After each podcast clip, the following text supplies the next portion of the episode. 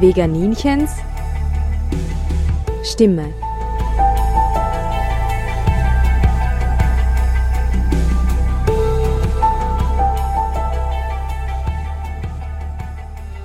Hallo Welt, hier spricht das Veganinchen. Die erste Folge im Jahr 2019, dem Jahr der Wahrhaftigkeit. ja, das habe ich mir vorgenommen. Was es genau bedeutet, das muss ich mir erst aussinieren. Aber für mich ist 2019 das Jahr der Wahrhaftigkeit und deswegen beginne ich gleich mit der ersten Folge, die heißt nicht einfach nur vegan. Ich werde sie ganz alleine einsprechen heute wieder, ohne Interviewpartner, weil es Gedanken sind, die ich mir mache. Es ist ein Prozess, den ich durchmache und vielleicht geht es anderen so. Ich bin jetzt seit mittlerweile sieben Jahren vegan. Es war nach wie vor die beste Entscheidung meines Lebens. Vor sieben Jahren hat aber eine Bekannte zu mir gesagt, es wird dich verändern, Christina. Und ich habe damals es nicht verstanden, was sie damit meint. Jetzt denke ich, dass ich ungefähr vermuten kann, was sie damit gemeint hat. Ich würde es beschreiben als ein immer weniger ertragen können von Überheblichkeit und einem Aufspüren von Gewalt. Also Überheblichkeit in dem Sinne, da gibt es ja den Spruch, der Ursprung allen Übels ist die Idee, dass ein Lebewesen mehr wert ist als das andere. Und so würde ich das auch beschreiben. Nicht nur im Mensch-Tier-Bereich, sondern auch im Mensch-Mensch-Bereich und auch im Mensch-Natur-Bereich. Ein Beispiel oder zwei Beispiele. Vor einem Tag habe ich auf Instagram wieder mal ein Video gesehen von einem Hund in einem Shelter in Rumänien, der im Eck sitzt mit eingezogenen Schwanz und zittert und aufschaut zu der Kamera und extrem Angst hat. Und dann denke ich mir, nicht nur, man muss dem Hund helfen, sondern ich denke mir auch, warum ist es so? Warum hat dieser Hund so dermaßen Angst? Warum? Dem hat irgendjemand irgendwas angetan, weil der andere gedacht hat, er ist mächtiger, er ist stärker und er hat das Recht, ihn zu verletzen, den Hund. Also er ist in einer Situation, wo sein Gegenüber chancenlos ist und schwächer und er diese Situation erkennt oder er nicht, aber jedenfalls diese Situation ausnützt zu seinen Gunsten und den Hund schlägt oder ihm irgendwas antut, dass der Hund Schäden davon zieht. Und das ist für mich absolut nicht richtig und das kann ich nicht verstehen, dass das auf dieser Welt so oft gibt. Es gibt vielleicht ein besseres Wort als Überheblichkeit, aber ich nenne es jetzt mal so. Oder auch Stadttauben sind für mich ein super Beispiel dafür. Also Menschen sagen, Tauben sind dreckig, sie übertragen Krankheiten. Und eigentlich sind Tauben wunderschöne, wirklich wunderschöne Tiere, die so viel misshandelt und weggescheucht werden. Sie haben kaputte Beine wegen der Taubenabwehr. Keiner hilft ihnen. Sie sterben dann irgendwo allein in irgendwelchen Innenhöfen und sind nass, weil, weil sich keiner für sie interessiert. Und ich denke mir, wir tragen auch irgendwelche Viren herum und wir sind auch dreckig. Wir sind nicht mehr wert. Wir, wir haben uns nur irgendwann dazu erkoren, und vielleicht können wir mehr, vielleicht können wir denken oder was auch immer, aber fühlen können sie auch. Und es berechtigt uns einfach nicht zu sagen, wir stellen uns höher und wir dürfen mit den anderen so umgehen. Das ist nicht in Ordnung. Das Aufspüren von Gewalt, natürlich ist es für Veganer und Veganerinnen schrecklich, diese Bilder zu sehen, diese offensichtliche Gewalt, die auch Fleischesser als Gewalt empfinden, auch wenn sie nicht dann danach anders handeln als davor. Beispiel äh, Nutztierhaltung, ähm, Jagd, Tierversuche, also diese Selbstverständlichkeit. Ja, das ist so, wir brauchen Fleisch, das ist Tradition, Ende. Auch wenn es Gewalt ist, es ist legalisiert, es ist erlaubt, also dürfen wir das. Es ist zum Beispiel für mich auch Gewalt gewesen, dass ich Flugblätter gekriegt habe. Äh, inzwischen habe ich das abgestellt auf deren Titelblatt ein totes Huhn abgebildet war um einen Euro. Ja? Und ich habe mir gedacht, wenn mir da jemand ein Bild sagt, wo er sich da den, den halben Arm abpackt, dann ist es für mich dasselbe Bild. Also es ist Gewalt und ich will das nicht sehen, ich will das nicht erhalten. Es ist auch im Supermarkt für mich extrem schwierig, da an meterlangen Leichenhallen vorbeizugehen. Also ich muss mir da immer vorbeischwindeln. Für mich ist das Gewalt. Oder bei zum Beispiel so einem Fischdelikatessengeschäft die schönsten Meeresfische da tot liegen zu sehen mit offenem Maul und das Blut kommt ihnen heraus und im Blick die Todesangst. Und ich denke mir immer, warum muss so eine, eine, kleine Stadt wie Innsbruck die schillerndsten Meeresfische anbieten? Ich glaube auch gar nicht, dass das jemand kauft, sondern dass das dann einfach weggeschmissen wird und das ist ein furchtbarer Gedanke. Und die Hummer, die dann noch irgendwie sich bewegen oder furchtbar. Gewalt ist auch, wenn mir eine sogenannte Bekannte gegenüber sitzt und äh, eine Schweinshaxe ist, deren Saft ihr dann rechts und links aus dem Mund rinnt und zu mir sagt, das ist grausig für die. Hä? Und dann denke ich mir, äh, ja, aber auf so vielen Ebenen ist das grausig für mich, nämlich diese Völlerei, die sich der Mensch einfach erlaubt und dieses Tote in sich reinfressen, diese Maßlosigkeit, das ist grauenhaft, ja, es ist richtig grauenhaft für mich. Aber nicht nur da, also nicht nur, nicht nur das, äh, was Veganer und Veganerinnen beschäftigt, sondern auch im zwischenmenschlichen Bereich kann ich Formen von Gewalt, wie ich es nenne, aufspüren. Wenn jetzt zum Beispiel ein Mensch in einen Raum kommt und da sitzen schon ein paar, der denkt, er wäre mächtiger als die andere Gruppe, weil er reicher ist, weil er mehr Selbstbewusstsein hat, weil er besser ausschaut, keine Ahnung. Der dann eben mit seiner Körpersprache oder Aussagen sich Raum einnimmt, obwohl er eigentlich gar nichts zu sagen hat. Also das kann ich auch nicht mehr ertragen. Also dann, dann denke ich mal, woher nimmst du dir das Recht, uns allen da irgendwie unsere Zeit zu stehlen? Und da kann ich mich eigentlich ganz, ganz äh, viel schneller abgrenzen als früher. Auch wenn Männer glauben, sie können Raum einnehmen, um Frauen zu beeindrucken. Also wenn sie näher kommen, als ich das möchte, weil sie sich aufblustern, weil sie irgendwie mir irgendwas zeigen wollen, empfinde ich das schon so, als ich betrete deinen Raum ganz selbstverständlich, weil ich bin mehr wert als du, Frau, und deswegen kann ich dir nahe kommen und dir mein Auto zeigen oder meine Muskeln oder mein Geld. Also das widert mich extrem an, auch im Straßenverkehr, wenn Männer oder irgendwelche Geschäftsmänner oder es gibt ja ganz Normalos mit ihrem Auto auffahren oder knapp schneiden. Das ist im Straßenverkehr total häufig der Fall. Ich bin eine ganz defensive Fahrerin und würde mir das auch von anderen wünschen, aber dieses näher rankommen und bedrängen, ganz, äh, ganz sensibles Thema bei mir und viel größer geworden, seit ich gelernt habe durch Veganismus und durch das Ausspüren von Gewalt, mich selber abzugrenzen und auch meinen Raum zu schützen, würde ich es nennen, vor diesen Einnehmern oder Machthabern, die, die von vornherein das Gefühl geben wollen, ich bin's wert, dass ich dir was wegnehmen kann, nämlich deinen Raum. Und diesen Raum möchte ich auch den Tieren zugestehen. Ich bin der Überzeugung, dass jedes Lebewesen das Recht auf seinen eigenen Raum und Freiraum hat. Wie kann es zum Beispiel sein, dass manche Menschen glauben, äh, sie haben das Recht, ein 50 Cent Hühnchen auf ihren 3000 Griller zu schmeißen? Wie kann es sein, dass manche Menschen glauben, sie haben das Recht, ihre Zigarettenstummel auf den Boden zu schmeißen, weil irgendjemand Untergebener ja die dann wegräumen wird?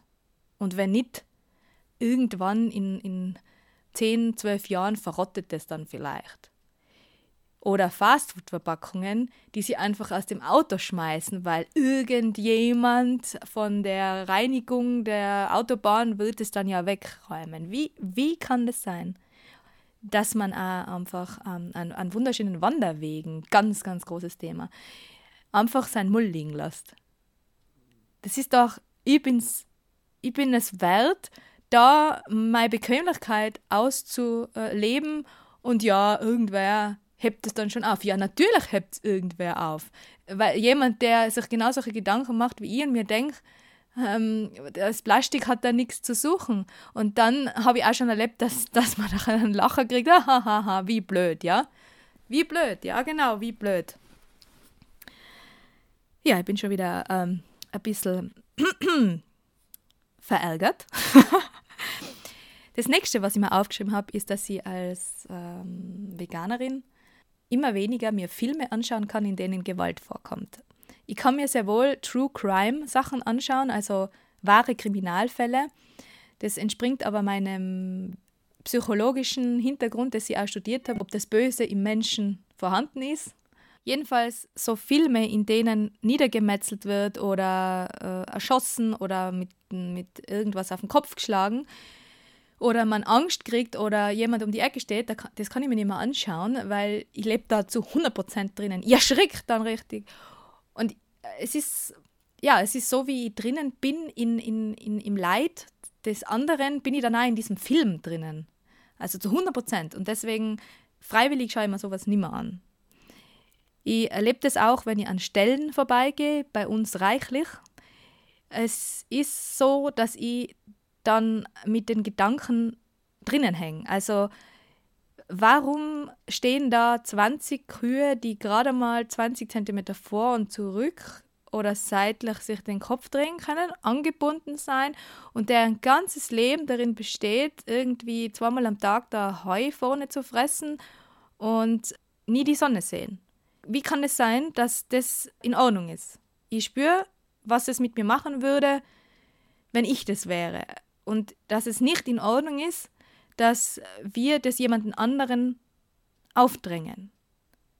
Genauso spüre ich das, und es ist ganz schlimm, wenn äh, Tiere auf der Straße liegen, die tot sind oder noch nicht tot sind, weil sie niedergefahren worden sind. Also das ist extremes Problem, das ist bei uns ganz oft, weil Menschen eben zu schnell fahren, es einfach passiert, weil Menschen überhaupt fahren. Und da nehme ich mich auch, auch gar nicht aus, weil ich fahre auch mit dem Auto herum und ich habe auch ganz viele Insekten leider schon versehentlich getötet. Sobald ich ins Auto einsteige, passiert das.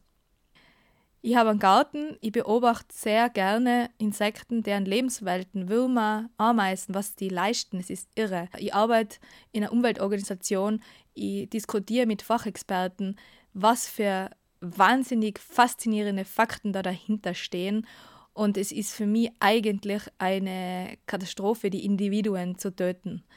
Und es passiert aber. Also ich bin auch ein Teil davon. Wenn man viel wandert und dann wieder ins Auto steigt, dann merkt man einfach, was für ein brutaler Akt Autofahren eigentlich ist.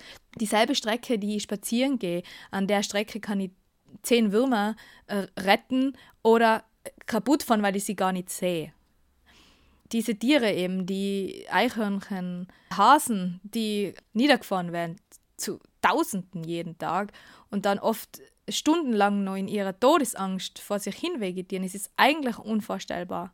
Es ist eigentlich unvorstellbar. Und mir ist es nur ganz selten gelungen, eines oder mehrere zu retten, was für mich wunderschön war. Amsel zum Beispiel ist auf, dem, auf der Schnellstraße gesessen, alle sind vorbeigefahren, ich bin stehen geblieben, habe sie zu einer Quarantäne gebracht und dann Tage später wieder freilassen dürfen. Das war wunderschön. Ich bin auch geräuschempfindlich geworden, also süchtig nach Stille würde ich es fast nennen. Ich weiß es wahnsinnig zu schätzen, was der Wald an, an ganz sanften Geräuschen zu bieten hat, was der Wind zu bieten hat und empfinde es als, ja, es stresst mir, es, also gesundheitlich äh, steigt da mein, mein Stresslevel, wenn irgendwie ein lautes Geräusch dauerhaft oder, oder unterbrochen, aber ständig ist. Also ich bin froh, ich bin froh, dass es noch Plätzchen gibt, wo man nichts hört und nichts sieht von menschengemachten Turbulenzen, sagen wir so. Und auch, das ist jetzt ein bisschen ähm, sehr sensibel, aber ich muss es auch erwähnen, die Holzgewinnung. Ja, ich habe jetzt einmal ein Video gesehen, wie das passiert, nämlich dass da die, die, die Bäume, die Bäume, meine, meine lieben Bäume, die mir so viel geben, Sauerstoff, Ruhe, Standhaftigkeit, die diesen, diesen, diesen Tieren Lebensraum geben, dass diese Bäume dann einfach abgehackt werden und durch so eine ähm, Maschine durchgelassen werden, wo sie ihnen die ganzen Äste und alles einfach abreißt in Sekundenschnelle. Und ich war da auch richtig, ja, wie sagt man, geschockt und, und, und das habe ich auch als Gewalt empfunden, dass es einfach so zack, zack und weg damit, weil ich weiß ja, was in so einem Baum alles lebt und grauenhaft.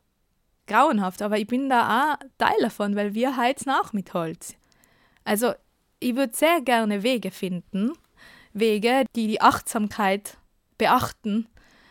Jetzt kommen wir noch zum Positiven, was das alles auch an positiven Gefühlen in mir hervorgebracht hat.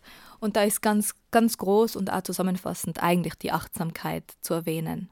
Also die Achtsamkeit lässt das Schöne schöner werden und sie lässt aber auch diesen Blick zu, wirklich was weh tut und was falsch läuft. Ich habe nicht nur beim Essen wahnsinnige Achtsamkeit entwickelt, also dass ich auch, äh, in der Tomate die Sonne schmecken kann und, und dankbar bin, was die Natur uns schenkt, was eine Biene leistet und wie das alles zusammenhängt in unserem Ökosystem. Beim reinen Gehen auch schon, also kann ich riechen, was für Jahreszeit es ist.